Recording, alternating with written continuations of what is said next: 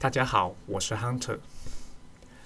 首先在这边祝跟祝大家新年快乐，然后大家新的一年能够身体健康哦，订单越多越好。我今天要来跟大家分享两个案例。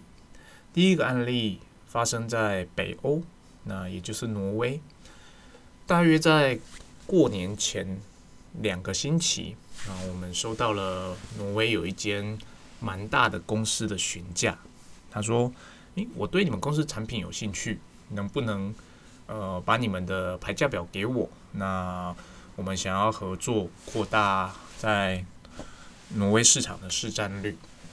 那这间公司其实是我们以前有有卖过的一间公司的子公司啦。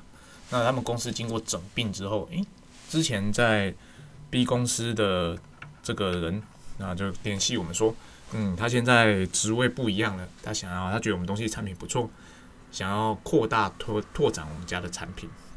哦，当然这是一个很好的机会。那只是呢，在挪威，我们公司其实已经有一间很不错的经销商，大概在二零一八年开始合作，那一九年两二零二零年都缴出不错的成绩单。那因此呢，这就是一种所谓的。抉择，呃，这间新接洽的公司，老实说是一间蛮大的公司，在整个挪威可能各地有将近一百间以上的呃据点啊，一百个以上的据点，那在销售他们家的，算是他们下包下游厂商啦。那因此相对来讲吸引力当然是很大。那同时呢，我们之前的合作厂商。嗯，其实也算是一间蛮有实力的公司，相对来讲没有现在新接触的这间这么大间，但至少他们展现出来的呃意向以及他们展现出来的销售能力，也是符合当时我们跟他合作时候的期待。因此，他而且我们今年老实说在。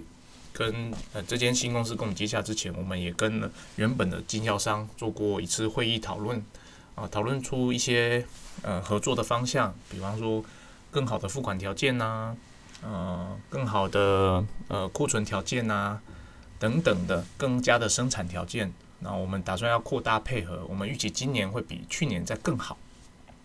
因此呢，我相信这种情况在做外销的同仁一定会遇过。你你在呃一个国家本来有已经有一间经销商可能正要起飞，那诶突然间有另外一间呃很大的公司跟你接洽说，诶我也有兴趣要代理你家的产品，这种时候我们到底该怎么做呢？思考一下，其实这是一个没有正确答案的问题，但思考一下你会怎么做？我这边分享一下我的呃分析的方式。啊，我先讲结论好了啊。我的结论是，呃，最后我们没有跟这间新呃比较大间的新接触的公司合作。我们跟他说，呃，我们希望保留原本的那间经销商，我们并不想在同一个市场开创第二间经销商，造成内部的竞争。哦，这是我们的结论。那为什么我会导出这个结论呢？在这边就跟大家分享一下我的思考的逻辑。哦。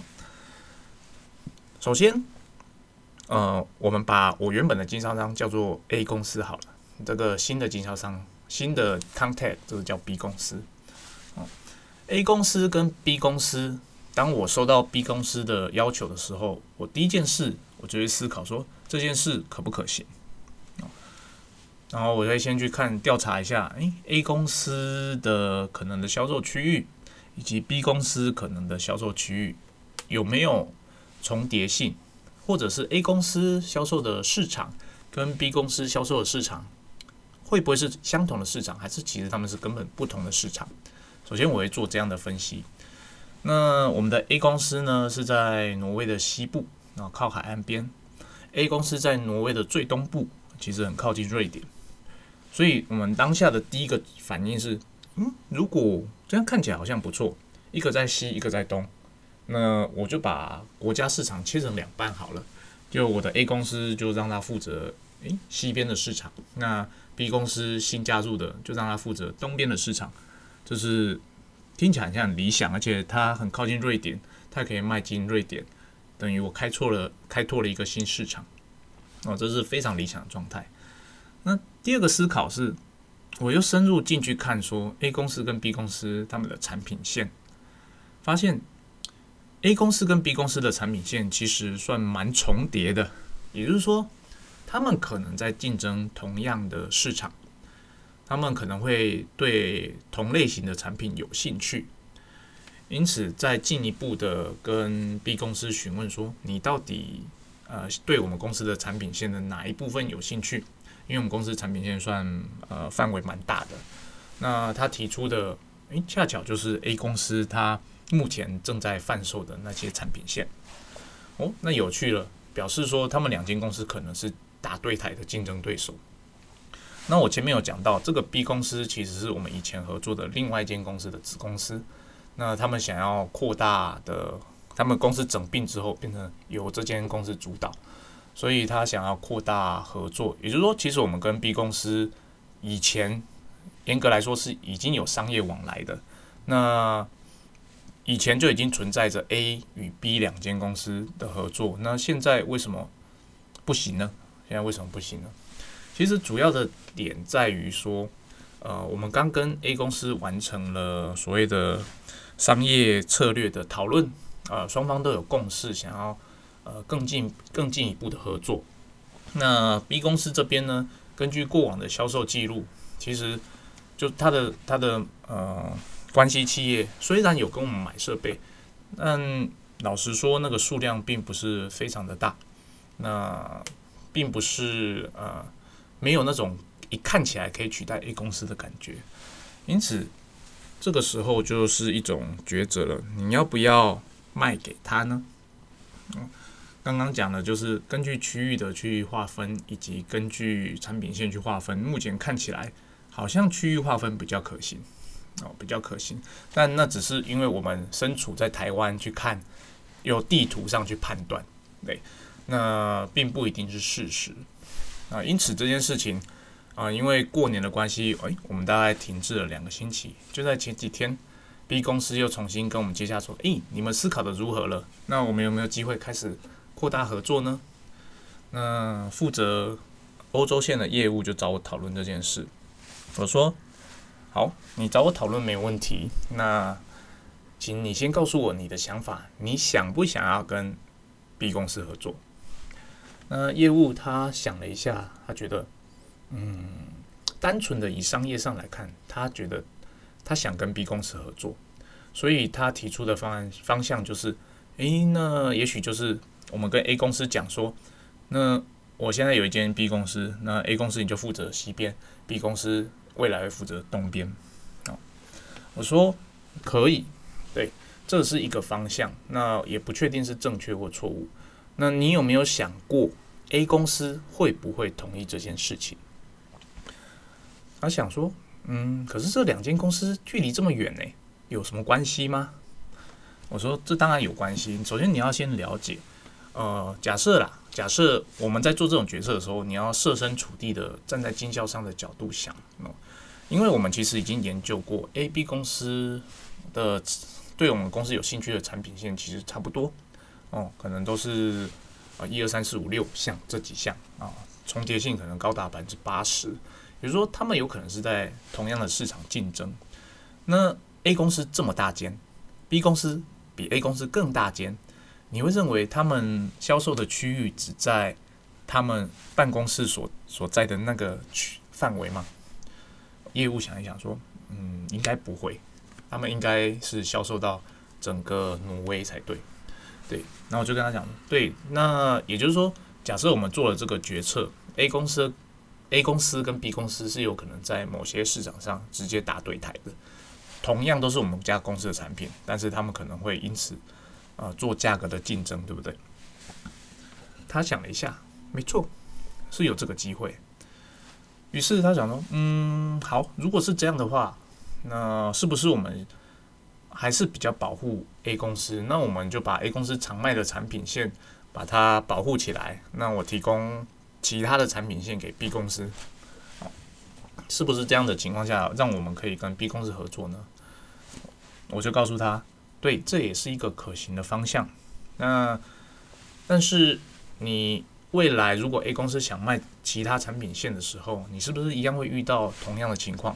就是你可能在同一个市场，还是遇到哦，A 公司拿出了我的产品线七号，B 公司也拿出了我的产品线七号，然后 A 公司就会发现，诶，怎么多了一间公司在卖同样的产品？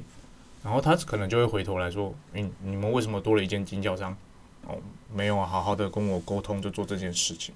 要是你是 A 公司的老板，你会不会感觉不是很好？业务想一想。对啊，感觉应该不是很好，所以我说我再深入的问他说：“那你再思考一下啊，我们假设啊，我这样感觉是你想要跟 B 公司做生意，对，你想要跟 B 公司做生意，那你有没有想过，假设我们跟 B 公司开始做生意，最坏的打算打算会是什么？嗯，他觉得最坏的打算可能就是诶。在这个国家就多了一间经销商啊，A 公司可能不是很爽，但是他还是会继续卖我们家的产品。我跟他说，这不算最坏的打算，其实这算是好的好的结果了。所谓最坏的打算，如果我是 A 公司的老板，我可能就从此以后我就不卖你家产品了，你就只剩下 B 公司一间。哦，那 B 公司你有没有把握，它可以在短时间内把 A 公司？流失掉的订单全部吃回来。业务想了一下，说：“嗯，应该有困难。”对，因我跟他说：“对我也认为有困难，因为假若 B 公司真的有这样的能力，那其实我们跟他的呃关系企业已经合作这么多年了，他应该要早就把这个市场给做起来了，而不是而不是到现在才说，诶，我想要跟你扩大合作。”我认为一定是因为 A 公司在这两年在挪威的市场做得不错，B 公司看到了，他觉得嗯好像真的有利可图，他想要他才要想来分一杯羹。他认为说嗯他们公司比较大，我们公司应该会选择他们，而不是选择 A 公司。业务想了一下，好像有点道理。我跟他说，这个是我的思考逻辑，这个不一定是正确的方正确的。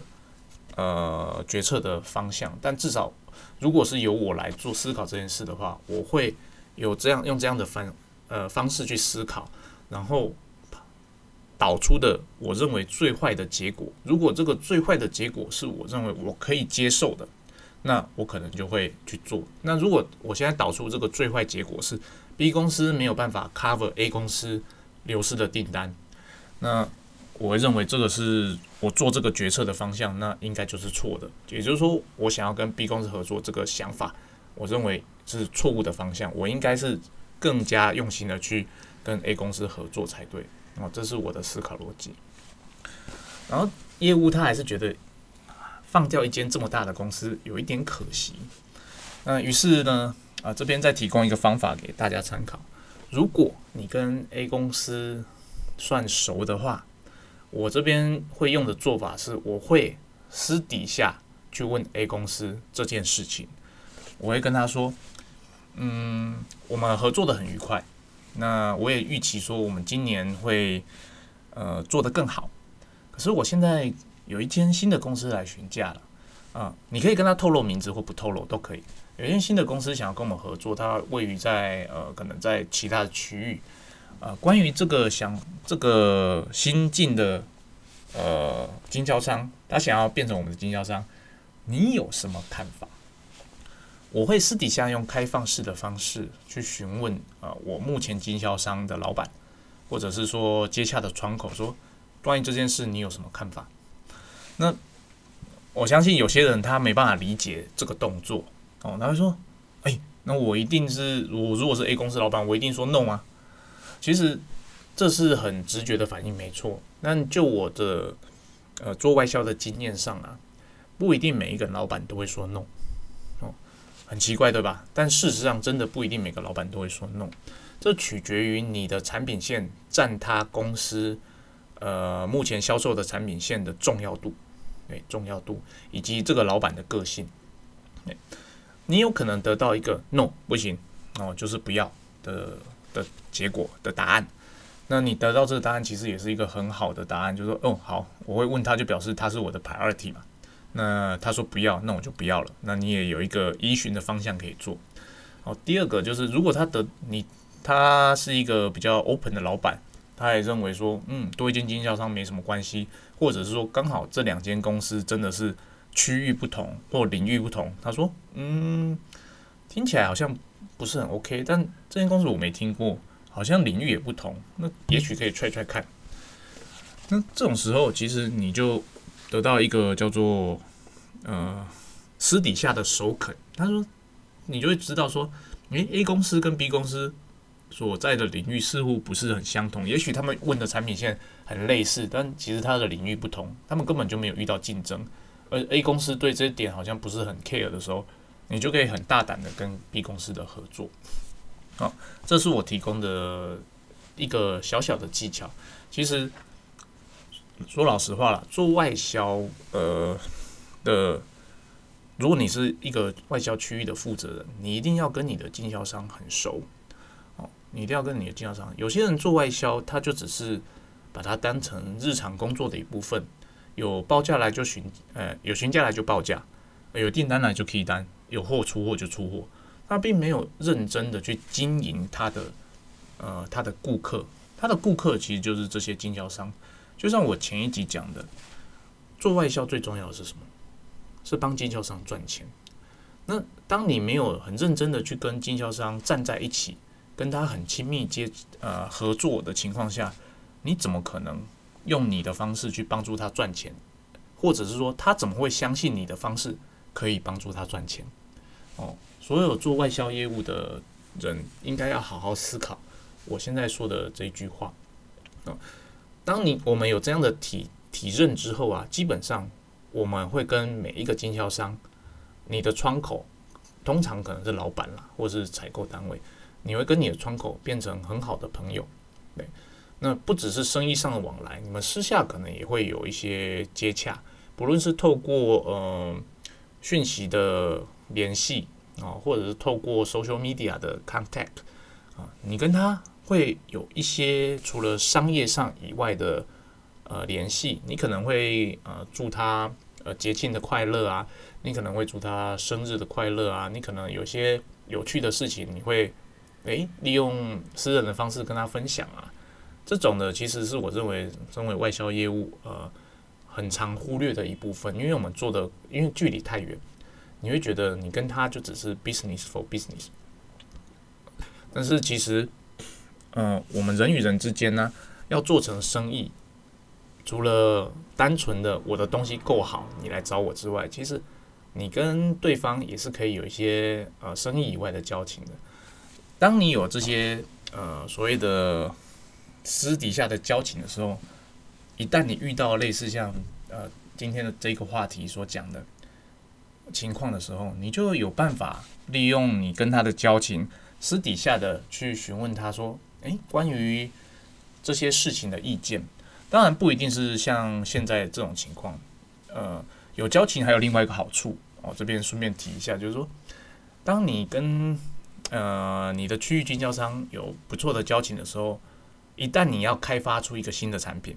或者你在开发新产品，或者你觉得某个新产品有市场的时候，你要开发的时候，其实对公司而言最重要说这个产品的市场售价是多少，你的竞争对手的贩售的价格是多少，你就有办，也不能讲就有办法，你就有机会从这些呃这些经销商的口中得到这些宝贵的价格资讯啊，宝贵的价格资讯。